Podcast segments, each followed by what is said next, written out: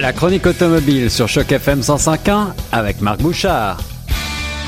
Salut à toutes et à tous, on continue tout de suite avec la chronique automobile du jour signée de notre grand spécialiste, l'ami Marc Bouchard. Salut Marc. Salut mon cher. Tu vas bien? Très bien et toi, à part, à part la chaleur épouvantable. La chaleur écrasante aujourd'hui euh, un petit peu partout au Canada, à Toronto, à Montréal aussi, je crois que c'est pareil. Hein? Oui, effectivement. En fait, c'est le, les degrés sont pas si vilains, c'est le facteur humidité qui est absolument écrasant. Ça n'a aucun sens. Exactement. Alors, j'espérais que tu allais nous rafraîchir avec euh, l'essai d'un cabriolet, mais en fait, aujourd'hui, on va plutôt parler euh, d'un véhicule relativement petit, la euh, Chevrolet Cruze, mais pas n'importe laquelle, la version diesel qui sort. Oui, en fait, c'est la version diesel et la version hatchback, c'est quand même important de le souligner. Euh, c'est une version qui est très populaire euh, dans, auprès de certaines clientèles, même si c'est pas le cas de tout le monde. Et oui, c'est vrai que c'est assez pratique un hatchback, c'est-à-dire euh, vous avez un haillon qui vous permet de charger des objets plutôt volumineux. Exactement. Et moi, j'avoue que j'aime bien et j'aime la silhouette que ça confère à la petite voiture. Oui. Parce que effectivement, ça lui donne une allure un peu plus dynamique. Là. Euh, on a l'impression d'une voiture qui est plus, sans être sportive, en tout cas, qui donne une sensation un peu plus agressive sur la route. Mais c'est vrai qu'elle est bien mignonne, cette petite Chevrolet Cruze. Mais alors, qu'est-ce que ça donne en version diesel? Ben ça c'est un peu la partie décevante parce que euh, bon comme tu le sais généralement pour opter pour un moteur diesel il y a une prime à l'achat. On parle donc d'un véhicule qui vaut à peu près 25 000 dollars. Oui c'est le plus cher de toute la gamme, mais ce n'est pas la version la plus équipée de toute la gamme de Cruise. D'accord, ça veut dire euh, qu'elle est pas, elle, arrive pas en version euh, haut de gamme, toute option, quoi. Non, effectivement. Alors, si on prend la version LT, euh, qui est la version de la Cruise diesel, si on la prend avec un moteur à essence ordinaire, on a 4000 dollars de moins. Ah oui, tout de même.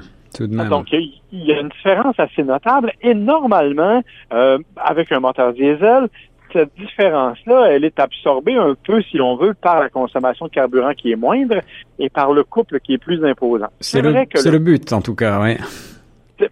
C'est vrai que le couple est, définitivement plus présent, on le sent un peu plus nerveux au démarrage, mais c'est pas mal la seule différence. Parce qu'en termes de consommation, si on prend la, la, consommation combinée de la version diesel, on parle de 6,5 litres au 100 à peu près.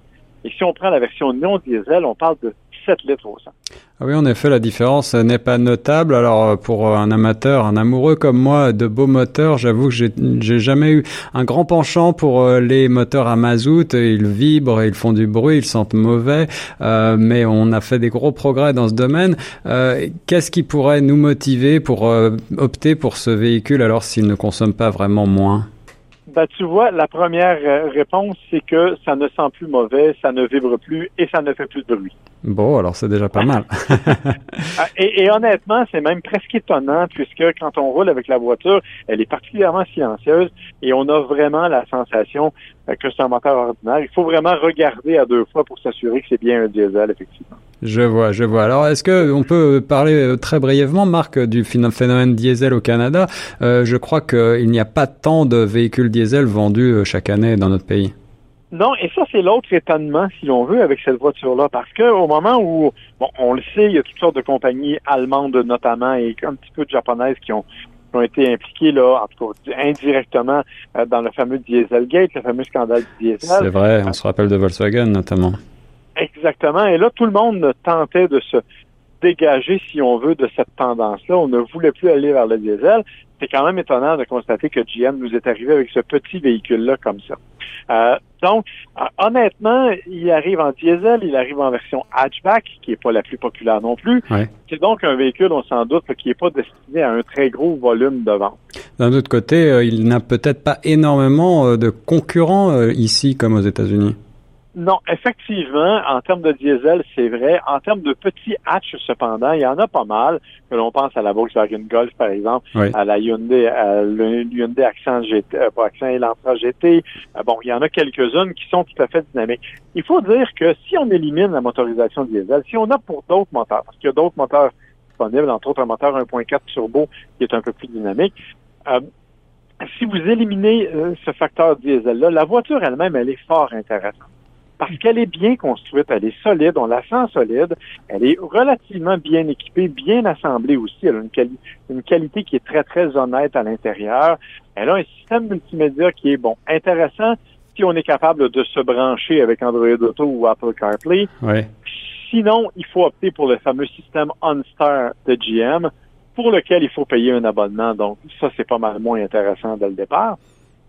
Mais au-delà de ça, ça fait quand même un, assemblage qui est intéressant. Euh, l'habitacle est, bien.